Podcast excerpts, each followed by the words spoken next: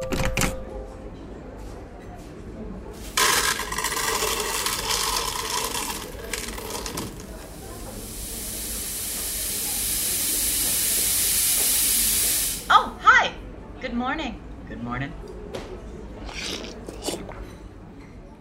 那这样子，其实你现在在那边的工作生活就不像是大家就是电影中看到，就是每天早上去星巴克，然后大家排队买咖啡，然后进公司就要跟大家说 “hello，嗨，我是爸爸呀”。我觉得纽约纽约的生活可能是这样吧，但是其他地方可能不是。你现在工作就是感觉在家，或者是不管是在那边或者在台湾，根本就是一样可以做的东西。然后公司上的同事好像也不会私下联络，所以就是工作就是工作。不会。我觉得也是因为我我我觉得我英文也还不够好吧，就我，我还是没办法，因为聊工作跟聊生活是不一样的，对对对，很不一样。聊聊工作你很可以聊，因为你都是很熟悉那些单字，可是聊生活，我觉得那个难度更高，因为你也要懂他们的文化，然后比如说你要跟他聊什么电影啊，我根本就不知道那些电影的英文是什么，就我知道中文，可是我不知道英文是什么，就你还要去去查，去去懂那些东西，我就觉得。还蛮难的。我是一个学设计的人，看看用我的角度对生活周遭人事物有哪些新奇的发现。又更是把视觉导入气氛，拼贴情境的一场创作。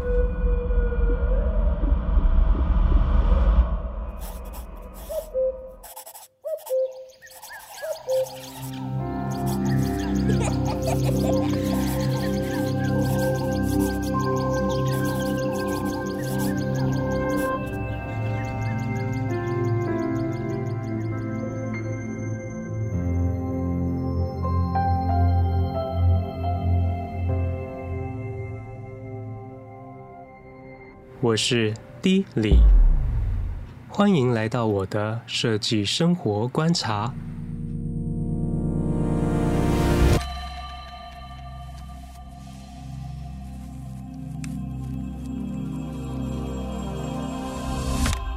Hello，我是 D 李。自从来到比较大的公司上班后，发现一个现象，就是好多同事都从外国留学回来，当然也有一些年轻的同事。只是计划之后要去国外继续念书深造。那我之前的单位呢，就认识一位设计师，他又会 GUI 设计，又会网站 UI 设计，而且还会写程式。结果他计划去美国念书，希望在美国工作。还记得当初他还在规划中，然后要去准备念书前的考试，而且我记得那段考试他还蛮痛苦的。那真的是一晃眼的时间，他都已经完成学业。而且也梦想成真，在美国工作了好一阵子。在我的节目第一季的时候，就已经想要找他访谈。那因为我觉得这样子的想法需要很勇敢的踏出去执行，需要很大的毅力。这次就让我开启我们第一次的空中访谈吧。欢迎年轻又有才的设计师 Papaya。Hello，大家好。然后因为台湾现在这边是白天，那 Papaya 那边跟我们有十五小时的时差。他那边是晚上，那我们就先从念书的访谈开始好了。为什么会想要去美国念书呢？当初是有受到什么样的影响吗？嗯，其实没有什么很厉害的原因，就是从小就觉得能够在国外生活或是工作就很好像很厉害，然后就毕业之后就也一直有想说有机会，希望可以出国去嗯留学这样。嗯。然后那时候也是比较了很多欧洲或美国就不同国家的研究所，然后最后选美国，就是因为他的工作签证比较友善，嗯哼，所以后来就就专注在申请美国的研究所。哎，那你的学校可以公布吗？可可以啊，对，我是念卡内基梅隆大学。那它是什么科系呢？啊，我念的我的我的 program 名字很长耶，是不是跟 UX/UI 有关？对，有关，但我们是比较偏产品设计哦，就是我们我们我们现在也有教实体的产品设计，就不是只有 UI UX。实体的产品设计，那那不就是工业设计吗？对，就是我们有工业设计，然后也有不像有些课，因为如果你是念，比如说 HCI，嗯，它就是只会做网页或是 App，可是我们我们的科技的名字叫做整合创新产品与服务哦哇，所以我们是有做也有做网页，然后。Digital 的，然后也有做就是实实体的，像我们也有教那种 IoT，就是你要做一些实体的产品，然后它是可以互动。哇，那真的很很实用哎。对那你当初为什么会想要选择这间学校呢？就是因为目标就是想要在美国工作，然后这间学校的就业率还蛮好的，就是你就是外外国留学生来说，嗯、就看到很多很多人就是念了这间学校，然后后来就找到工作。然后我也有去看他的课程，我觉得他的课程也是对就业很有帮助。嗯哼，就比如说我们有跟业界合作的的那种专案。然后就是，你就是可以从零到一的开发一个产品，嗯、哼哼然后我觉得这是一个很好的机会，因为你就是来这边可以等于说它是模拟一个工作环境，然后你就可以去了解到说要怎么跟客户沟通，然后要怎么用英文去跟你的你的同学、你的组员讨论设计啊，然后去去做产品这样。可是之前跟你聊，不是你的课程不是九九个月吗？对啊，哦，对，我是念九个月的 program，我们系有。九个月跟十六个月，然后我那时候想要省钱，所以我就选了九个月。欸，可是九个月就可以了解一个课程，我觉得很方便的。因为在台湾，我我像我如果想要转另外一个设计行业，嗯、我也是想说，哎、欸，如果去学校可以有一个短期的课程，可以让我了解一个学业的话，我会想要去。可是台湾就是一进去就是要四年的大学，就太久了。嗯，所以他这种九个月，我觉得真的是对工作上应该会蛮有帮助的吧。嗯，我觉得蛮有帮助，因为我们班上有很多同学是。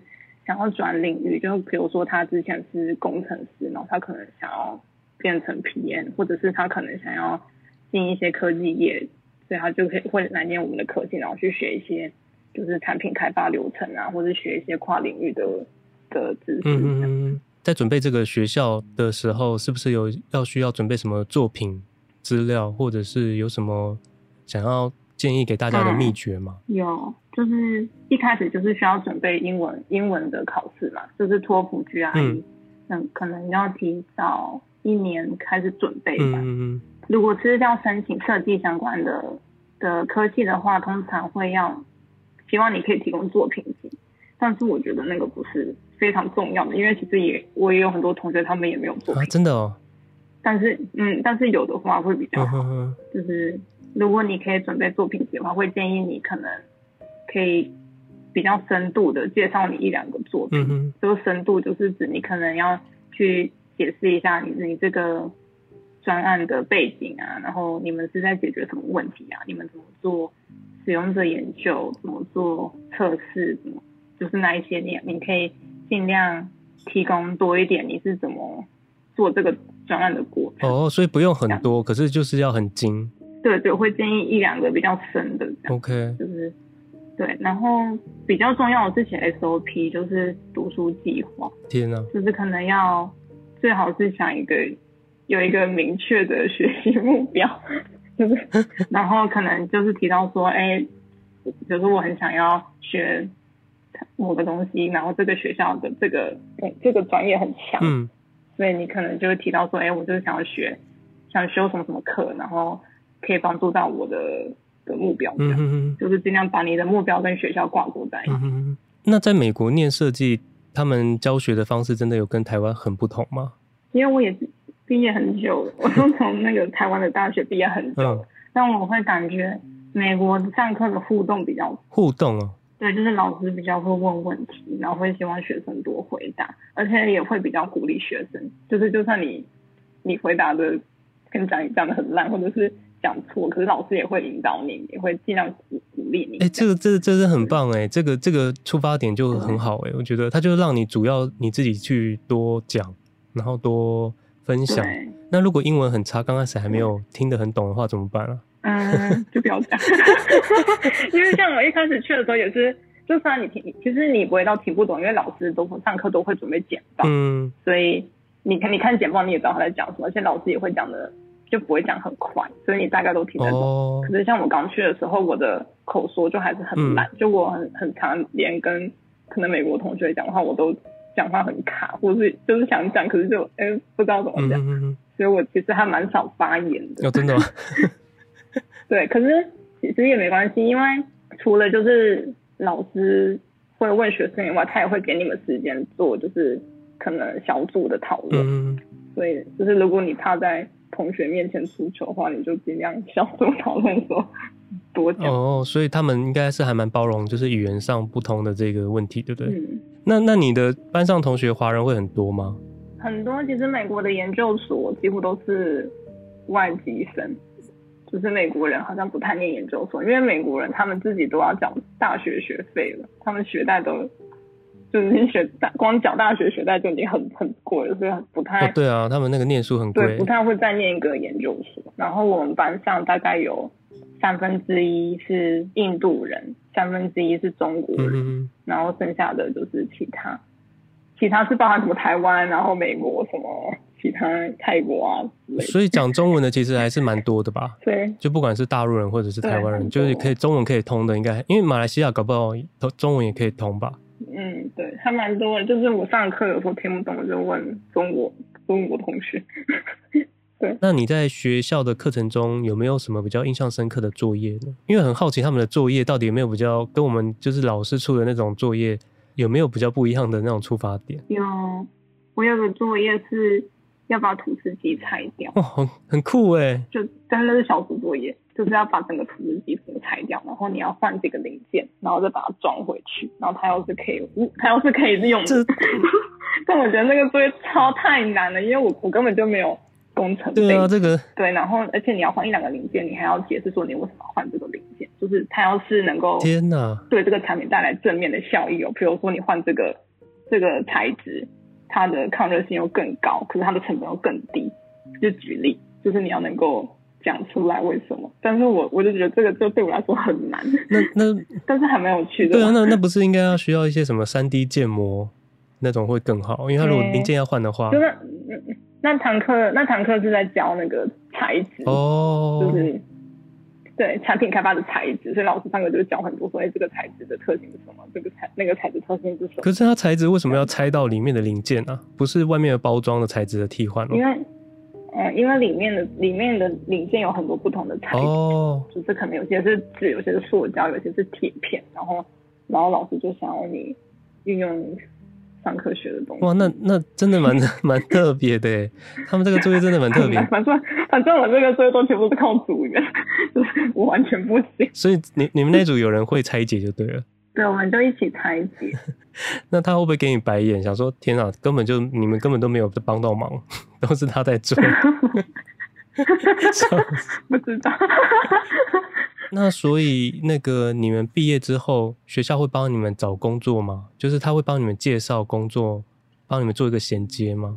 学校会有那个就业活动、就业展，就是就是也会有一些企业然后来我们学校，嗯哼，就是真人，就是你就是可以去那边排队，然后交你的履历，嗯嗯，然后像就业展的好处就是你可以确定，只要你排到队，你看到那个。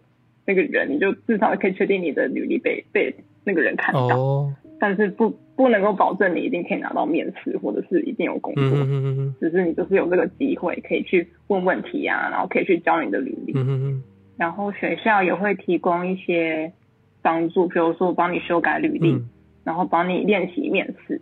然后也会有一些免费的英文课可以上，我就要去上英文课。其实很不错 哎。对，但是像去年疫情就都变成线上，嗯，我觉得线上的效果可能就没有实体的好。嗯，那你在那边应该会比较多，因为大家都要互相找工作，所以会不会班上的同学感情就会变得比较好？嗯，我觉得会耶，而且就是会有一个环境，就是大家都要找工作，啊，所以大家就会一起可能准备面试啊，然后大家会。帮忙就是因为其实美国设计的面试还蛮蛮难的，嗯，就是除了你要你要有作品网站，你还要准备就是你 present 的那个简报，嗯，然后你还要准备他们会问一些那种问叫做 behavioral question，嗯，就是问你一些比如说哎你都怎么解决问题啊，然后你如果跟你的主管有冲突怎么办？所以他们会问这种很多这种。工作经验的问题哦，好好不一样哦，跟台湾好不一样。对，但我觉得最主要是设计是个很重视沟通的、嗯、的职位、嗯，就它不像工程师。就如果你是念工程师，你就只需要自己一个人一直刷题就好。对。可是设计是一个很需要沟通的职位，所以你没办法自己一个人练习，就是你是需要跟别人一起练习。嗯嗯。签证那些你要讲吗？签证那个也是一个很麻烦的东西。你说你说签证的部分哦、喔。嗯嗯。那这个这个讲完，大家听得懂吗？反正我可以我可以讲个简单的，就是像是你只要有来念，你只要来美国念书，嗯、你毕业之后就会有一个东西叫 OPT，嗯，然后那个 OPT 你就可以在这边工作，嗯，然后依照你的科系，你你的 OPT 可能有一年或者是三年，嗯，但是大家通常就是会在用 OPT 的期间就去申请另一个签证叫做 H1B，嗯，然后那个 H1B 是要用抽签。所以就是很靠运气，你你不一定抽得到。嗯哼。然后像像去年的中签率好像是三成吧，天哪，超低的，真的很低耶。往年前年可能是六成还七成，然后去年就是特别低。所以它每年都不一样就对了。对，就是看申请的人多不多。嗯哼。因为它的它的数量是固定的，可是它申请的人每年可能会越来越多，所以它可能那个每年的。几率不太一样，嗯哼。反正如果你抽中了 H1B 之后，你就可以去在这里再工作六年，嗯。然后通常如果你还想再待更久，大家就会用这六年的的中间去办绿卡，嗯，就是有三个三个关。等下你是说你是说工作六年他就可以有绿卡是不是？没有没有，也是要公司帮你申请哦，要公司愿意帮你办，嗯，然后办绿卡又要个。两三年吧，嗯嗯嗯嗯，就是从你开始办都拿到这样。那你会想要办绿卡吗？嗯，应该会吧。就是有绿卡之后，就比较不用担心那个工作签证随时到期的问题。哦。因为其实美国的这些就是 OPT 或者是 H1B，它都有很多很很很多蛮麻烦的规定。比如说你换工作，你就要你的雇主就要把你的那个签证转过去，嗯，然后还有你失业了，你不能够。超过一定的天数，就是就是都是很大压力，因为你你如果突然被裁员，那你就会很怕你的签证会不会就是就是过期之类，所以对啊，我也听过很有朋友就是本来他那时候谈就是谈工作的时候都说可能可以可以就是 sponsor 他 H1B，嗯，结果一等到要要到到要申请的时候，老板就反悔，就说公司不能 sponsor 他，对。这要怎么办？你也不能拿他怎样啊，可是你就是要去自己想办法，去用别的方式再去处理你的签证啊。那那因因为我不知道台湾到底对外国的员工是不是也是这样，嗯、而且我很怕的是另外一项，就是如果老板会不会因为他对你们的那个权力很大，会对外国的同事会不会比较呃，就是过分的要求，可能工作上或什么，因为你就必须要听他的，因为你如果没有这份工作，对你来讲可能。很很危险。那你对当地的国内的人来讲，他可能顶多就是换一份工作就好了，他没有那么大的压力，嗯，就觉得听起来有点可怕哎，欸。嗯，听完不敢去美国。对啊，而且你主要很烦，就是你申请签证会有一段等待期，嗯，然后那段时间你都不能换工作，很煎熬。就算对，就是就算你觉得我这么。我我很想换，可是你为了要等你的签证发下来，你也不能换。我觉得这是很烦，就不像在台湾，你不爽你就可以，你就会离职，而且你就是想在家待业多久都可以。嗯哼。可能在这边就不行，你就是你一一离职，你就要赶快找下一份工作，不然你的签证可能就会过期。天哪，那那他们的老板对于应该很爱用外国人吧？感觉外国人会比较认命。哦，可是我跟呃美国很多公司是不收外国人啊。反而不收外国人，嗯，因为好像就是像什么 H1B 那些，就是雇主要要赞助你的申请，然后很多公司就直接是不，就是他们不 sponsor 哦，然后所以所以其实你是外外外国人，你找工作的时候就比别人机会还要少，因为很多公司他们就是只收公民。嗯哼，那感觉其实也是好了，感觉压力真的蛮大的，然后加上现在疫情。缺又更少，所以大家压力更大，应该更多人被遣返吧？也不是遣返了，就是他必须要在时间内要强迫要回到自己的国家。对啊，好惨哦、喔，就是都要挺过找找第一份工作的的艰苦，嗯、就是找第一份工作就是最难的。真的，所以你之前是不是有一个嗯、呃、一个期限？如果找不到工作，就必须要回台湾。对对，就是所以有这个压力在，对不对？对，所以就是你毕业后，你有三个月的时间可以找工作。如果你没有找到工作的话，三个月，对，你就不能待在这。可是很多人会，如果你真的很想在这工作，你其实还有很多办法可以留下来。比如说，你可以问学校有没有一些 part time，就是你可以当研究助理，通常学校会愿意帮忙，或者是你可以当志工，就是你可以去一些嗯嗯嗯非营利组织，然后你也可以当志工。其实当志工也算是一个一种工作，你也可以留下来。哎、欸，那他们其实对嗯，就是外国的学生来讲，算是真的是规划的蛮完善的，对不对？嗯。我觉得这个这个签证是还不错，只是他真的他要给你的失业期会让人压力很大，因为就等于 感等下感觉你好像不认同，你好像不认同这个。对，因为因为你你失业的时候，如果你两三个月没找到工作，你就是要走人。可是你刚刚不是说，如果他如果愿意当一些非营业的那种义工？或者是当助教，嗯、可能也算是可以延续你在找工作的时间。对啊，可是那种钱就都很少，不然就是没有钱。就是如果你有经济负担的话，你可能也会很难生存。我觉得。那那那这样这样好了，就是我想问一下你，你们班同学大概有几个人啊？好像四五十个人。这么多？对啊。那你们班？哎、欸，我们这算少哎、很很多公立学校都上百个人。那那那你现在大概知道你们班就是有在工作的人？有过一半吗？嗯，我我有去看那个往年的数据，就是你都可以去查每个学校研究所学生的就业状况，嗯、就是你会看到多少人在这找到工作，然后他们的平均薪资。哇，他连平均薪资都可以知道？对，有些学校会给，嗯、反正往年基本上都是找不到工作的。可是去年疫情，就真的很多人都没找到工作，就是。像尤其是我们班的中国同学，嗯、然后他们很多人是大学一毕业就过来，就他们没有工作经验，嗯、哼哼然后因为疫情，他们实习都被都被取消，嗯、然后他们就真的找不到工作，然后就很多人都回都回中国。天哪！去年真的是非常惨，去年就是疫情没工作，所以很多人真的。就是就找不到工作，然后就就没办法。天呐，感觉有一只，我感觉到有一种很大的压力。对，然后留下来的几乎都是之前有一些工作经验。嗯、哦，那因为疫情的关系，现在大家都在都在家里上班嘛，对不对？嗯。所以你应该 work from home，应该到现在也是吧？嗯，对，我现在都在家上班。对，我要跟大家讲一下，就是他从录取的第一天到现在都在家上班，都没有真正的见过他的同事一面。你到现在这样子在家上班多久了？一年多了，对啊，一年多哎，然后都没有 都没有见过他同事的本尊，大家都是像网友一样 的。那会不会觉得工作上有什么问题呢？我觉得还好哎，我觉得还蛮习惯的，而且我觉得可能比去 office 还要好，对不对？因为因为在家 remote，我们开会都会都会录下来，嗯、然后其实我一开始。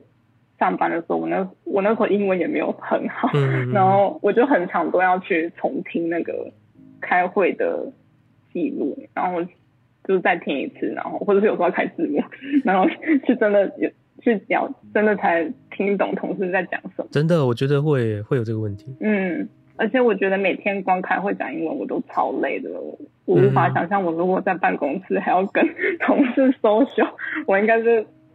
会要死掉，我觉得真的很累，讲英文真的很累。真的吗？你不会，你不会期待吗？我不会，你不会期待说想要跟他们现场见面，然后坐在一个空间中工作的感觉？我觉得还好哎，光是每次，可那不就是那不就是你你想要来美国工作的那个心愿吗？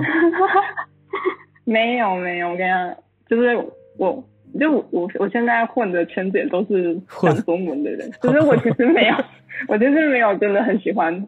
我想讲好吗？我其实没有真的很融入到美国的圈子或者美国的文化。真的假的？对，我觉得工作就是工作，就是我不会想说，哎，我要跟同事当朋友没有，我就是只是工在这工作而已。哇，天哪！我我以为我以为你很喜欢诶，我以为你很喜欢跟美国人的互动，然后跟他们一起工作的感觉。我觉得就是文化不一样，还是很难聊天呢。就是像。嗯美因为美国人就是喜欢每次开会前就是先跟你一个小聊天，嗯哼，可是他们聊的东西可能就是比如说他们就是看了什么影集呀、啊，或者是我也不知道在聊什么，我很常都听不懂，嗯哼，就是尤其是他们聊什么食物，嗯哼，我就超常都听不懂，就有时候你可能知道。那个是什么？可是你就不知道那个的英，你知道那个中文东西，你不知道它的英文是什么。可是他们应该也不会，也不会怎么样那个吧，也没有什么关系吧，反正就不要回他们就好。对啊，是没关系，然后就只能傻笑，就觉得啊，很很不能融入。那他们会对于英文不太好的外国人会比较，就是有一些排挤或者是一些怎么样吗？我觉得不会，可是有时候他们听不懂，他们也不会问，就是你会看到他们皱眉头。对，然后 就是白眼的意思。他们他们可能，我我猜有时候他们可能听一听听不懂就不想听了吧。所以其实我每次我如果要要 present 的话，我一定都会准备，就是很充足，比如说文文字或者是简报，哦、或者是。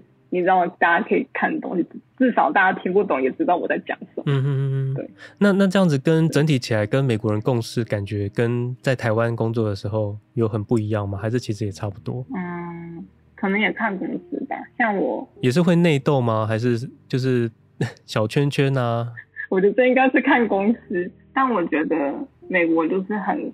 工作跟生活分开哦，对对对，你之前有讲过，就是不会像像台湾不是就怎么还要加 line 呢？对对对对对，可能下班你还要回同事讯息，这边完全就没有，就是下班就是下班。嗯，他们工作好像就是工作，然后私领域的朋友就是私领域的朋友，不会混在一起的。对对对。啊，所以你跟同事都没有成为私下的朋友吗？没有哎、欸。啊，因为你也很难吧？因为因为你现在都是在就是在那个 work from home 啊，所以你应该也很难跟他们见面。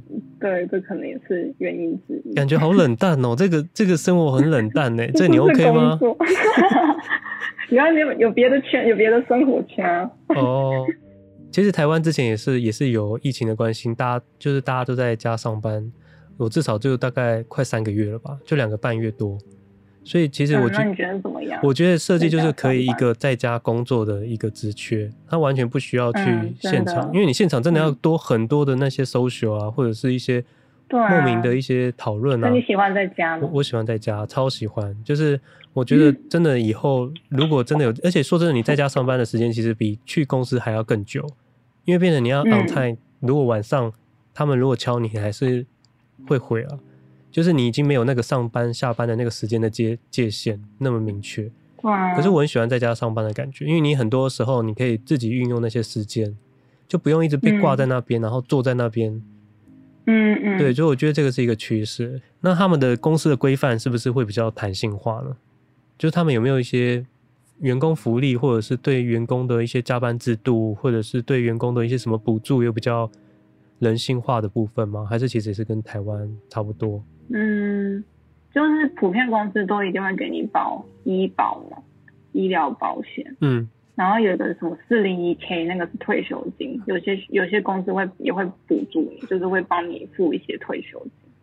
可是那个你领得到吗？你之后如果离开美国，你应该就领不到。对啊，我也不知道欸。对啊，我也不知道我领不领得到。对啊，除非你要在那边一直到退休。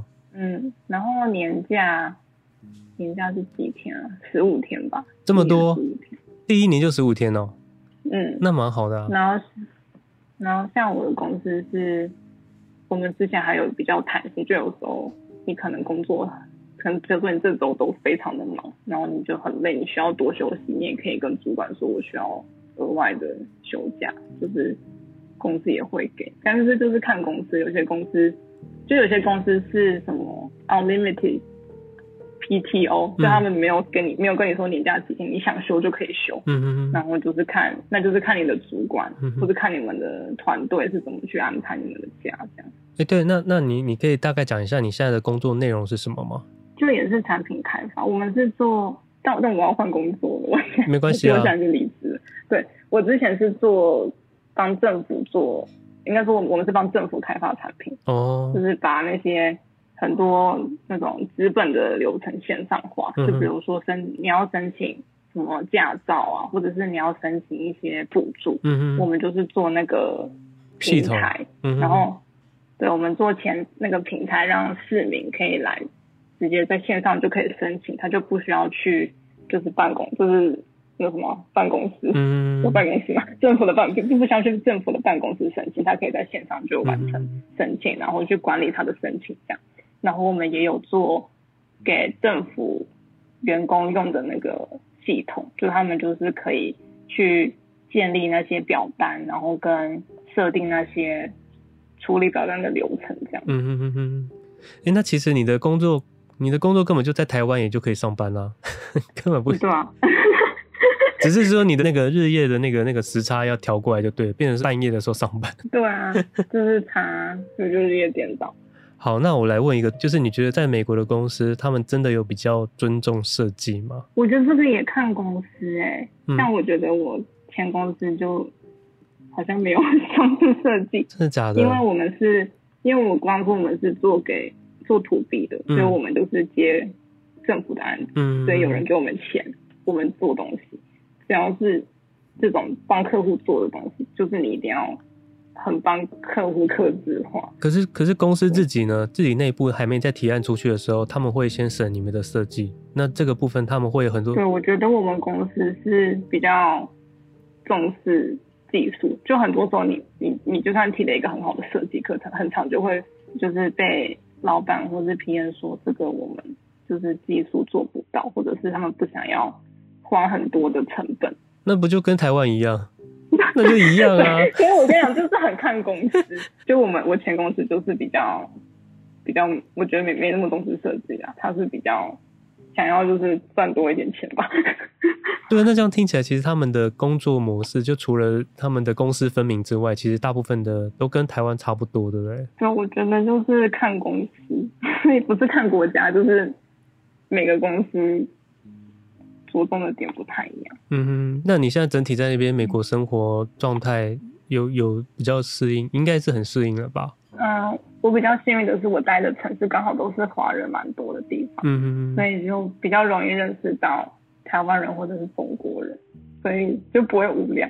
哦，那疫情之下，他们会不会对华人比较就是感觉比以前更警戒？嗯，我自己没感觉到，哎，可是可能有些地方有吧，因为有时候看新闻会看到有些攻击事件什么的，可是刚好我待的地方都没有遇到。对，还是小心一点呢。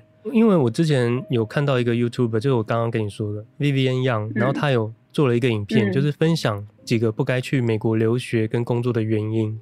然后他当中就是他提到说，很多人都是被媒体渲染的太过美好。嗯，那事实上，其实在那边会遇到很多嗯很多不愉快的问题，甚至有些朋友回就是他回过头再回想，自己发现他在美国并没有比较开心。那你这边会有这样的感觉吗？嗯、看起来应该是找工作这边，应该大家同学之间都会遇到很多困难吧？嗯，就是一是看你有没有想要找工作。如果你想找工作的话，压力就真的很大。嗯，就等于是你几乎是一来这边就要开始找实习，然后大家可能刚来都会觉得自己英文还不够好所以就我觉得语言是一个很大的障碍吧。哎、欸，等一下等一下，那等一下，我觉得他很特别，是他们为什么去念书都一定要强迫大家去实习啊？哦，你也可以不实习啊，可是你之后如果要找工作就会比较难哦。就是实习是你可以找外面的公司去实习，或者是你也可以找学校的工作去实习，可能做研究助理那一些的。可是大家会想要找外面的公司实习，是因为他们想要拿到就是之后可以去那边工作的 offer 哦。对，所以大家就会。很努力的找实习哦，那其实这个蛮好的，啊，它有点像是建教合作，就是强迫也半强迫你自己要跟外面接触，这样你之后比较好接轨。对，找工作真的压力很大，就是而且去年也有疫情，对，疫情又更难找。像我我我找工作，去年找工作我总共投了四五百份履历，四五百份，天哪！对啊，我就是海投啊，就是有工作就投，因为。就根本就没有缺，根本就没有职缺啊！嗯、大家一开始都会想说，我就是想投我喜欢的公司，可是你只是可能投了一个礼拜，你就会发现根本没有面试，天哪！你就会开始啊，算了，随便我有什么我都先投，先有拿到几个面试再说这样。所以我那时候每天就是会很早起来，嗯、然后我会可能每天至少投个二三十封，因为现在一方面去年疫情的关系，加上其实美国最近几年来很多学校都开了设计的。的 program，所以每年的毕业生很多，嗯、哼所以基本上随便像我之前听说什么，像公司找实习，嗯、大公司开一个实习的缺都是几千个人去投，对，我相信。然后小公司小公司开也是两三百个人，可是那个 HR 不可能看。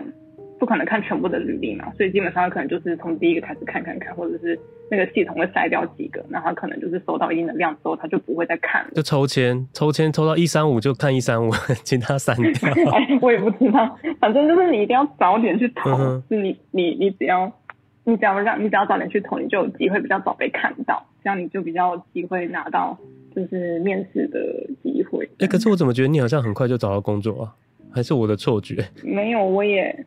我也很早很久，就是我我是我是五月毕业的嘛，嗯，然后我是七月工作，嗯，然后我是差不多二三月的时候开始找，哦，所以我也找了三四个月。哇，那他那边他那边哦，所以你刚刚说，如果你生病，那些都是公司会有补助给外国人做一些那个健康保险之类的东西。嗯，我不知道这是不是法律规定一定要保的，因为因为我印象中美国生病要看病非常贵耶。对对，然后每个公司给你的那个 package 也不一样，嗯哼哼，就是有些有些公司它保的很好，那你看病几乎都不用花钱，嗯哼哼，但如果他给你保的很低，没有很好的话，你，你还你还是要花钱，那、嗯、你可能就也会也会不太敢去看病。那所以你这样 OK 吗？你这样重点是你你你开心吗？你现在？那我觉得还不错哎，只是可是听不出来你感觉还不错哦。真的吗？对啊，感觉就只是讲英文压力很大，嗯，可是我觉得其他都还蛮有趣的。主要是我觉得美国还是蛮多地方可以去玩的吧，虽然我现在还没有去很多地方，嗯，但就会觉得就是你有很你你有很多事可以做，嗯，因为美国这么大，嗯，然后我觉得工作机会还是比较多吧。就是跟台湾比起来，真的吗？你说跟台湾比起来，工作机会还是比较多、嗯、哦。对了，你刚刚就说你投就是比较多，你刚刚说你投履历就投了四五百份，那代表那个公司真的非常多，非常多。台湾应该很难，全美国的，真的那台 台湾应该很难这样子吧？全台可能设计职缺，你要这样每天每天投，应该也不会到那么多。感觉说，虽然它没有像想象中这么的，就是完美，可是其实它还是有很多不一样的生活体验。那虽然现在你都是 work from home，可是你之后有机会去，对，如果要去 office 上班的时候，其实，嗯，应该是另外一个挑战。嗯，应该，我觉得因为我才刚来这没有很久，嗯，所以我还没有去很多地方玩，因为我就是来这边念书，嗯，然后念书完之后工作，嗯，就我最近才搬到加州来，嗯，就是等于说我生活圈一直在换，嗯，所以那个。就花掉我很多时间，就可能要搬家，然后要适应一个地方。嗯，但是如果稳定下来之后，可能就有比较多时间可以去玩，就比较可以体验这边的生活吧。可是，那你这样子，就是你这样子去玩，跟我们去美国玩意思是一样吗？嗯，可能很像哦。对啊，那这样子就等于是说，其实我不用去那边工作，我其实只要去那边玩，我也是一样可以达到。在美国很开心 的这一块，对啊，也可以啦。你应该是还有很多是我们体会不一样的地方了，你可能会更了解当地的人的那种相处起来的感觉，那是我们一般旅游客是感受不到的。嗯，这应该就是你当初想要体验的一个一个一块吧？对啊，但因为因为疫情也没什么 没什么机会。对，我觉得对，其实我觉得你刚好是这一波疫情是有点那个，可是。也好了，就刚好可以练习像那个 work from home 的方那种感觉。嗯嗯，感觉我好像我没有把这个国外生活讲的很精彩，就是嗯，好在想，我们也找工作压力很大。可是我想真的就是这样，你刚来这边的前前一两年，你就是会压力很大，因为嗯，你刚来这边就是要担心你的工作，因为通常大家第一份工作也不会找到最想要的工作，所以你之后就要。担心着你要换工作什么的，没对我就是觉得工作又压力又很大，对啊，就是听起来压力很大，而且感觉老板长有很大的权力耶。那我想要问一下，说你的薪资水平就跟台湾比较，他们那边真的有比较高吗？有啊，高很多。其实大家就可以去那个网站查，就查得到。就有一个网站叫 Glassdoor，可以去查。可是它不是生活的开销也会比台湾高很多？税、嗯、也很高，就是。你大概赚的钱三十趴要缴缴税，三十趴，对，好高哦，很高。对啊，那这样子你是自己煮吗？还是都去外面吃？我很常都自己煮。对，应该要吧，因为这样才可以比较省得住钱，要不然那个开销扣下来，好像也也不会高到多少吧。对啊，外面吃要给小费，真的很贵。对，我真的很不适应，就是小费的制度，都还要自己在那边算那个小费要给多少。而且就是像叫外送也很贵，叫外送你就是再加个什么小费啊，有时候还要有时候还要付运费，你就是还要多花个十块钱。嗯，对，我懂，我懂。有时候有时候我只是点个饮料而已，然后可 能可能就还要多付十块钱，我觉得太贵了吧。真的，所以他的开销哦，所以他薪水高，可是他开销也高，然后税也重，所以如果要省钱，还是必须要自己在家自理。会比较方便，对啊，然后跟别人分租啊，如果自己住也很贵。嗯，对，房租诶，房租也是一个问题。好，那我们先来休息一下，听一首 To fold 的 California。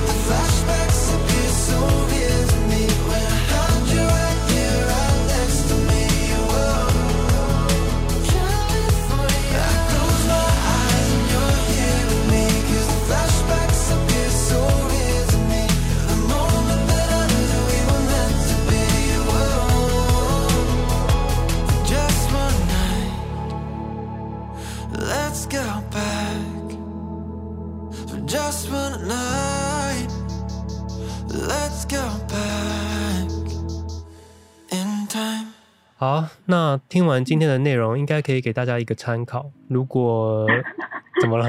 怎么了吗？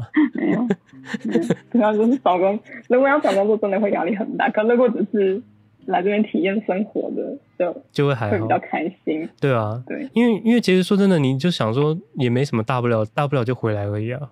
但回，但是因为我我要缴很多学贷。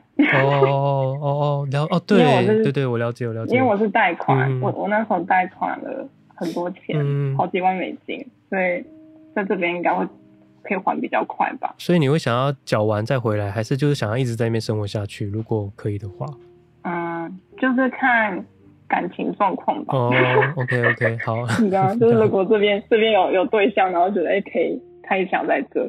然后我也觉得这边还不错，那可能就留在这。嗯，嗯之后如果疫情真的真的都 OK 了，我真的还蛮想要过去找你，然后带我们去玩的。还可以啊。对啊，可是问题是现在就是加州又很近，就十二个小时就到。十二个小时吗？嗯。哦，那还 OK。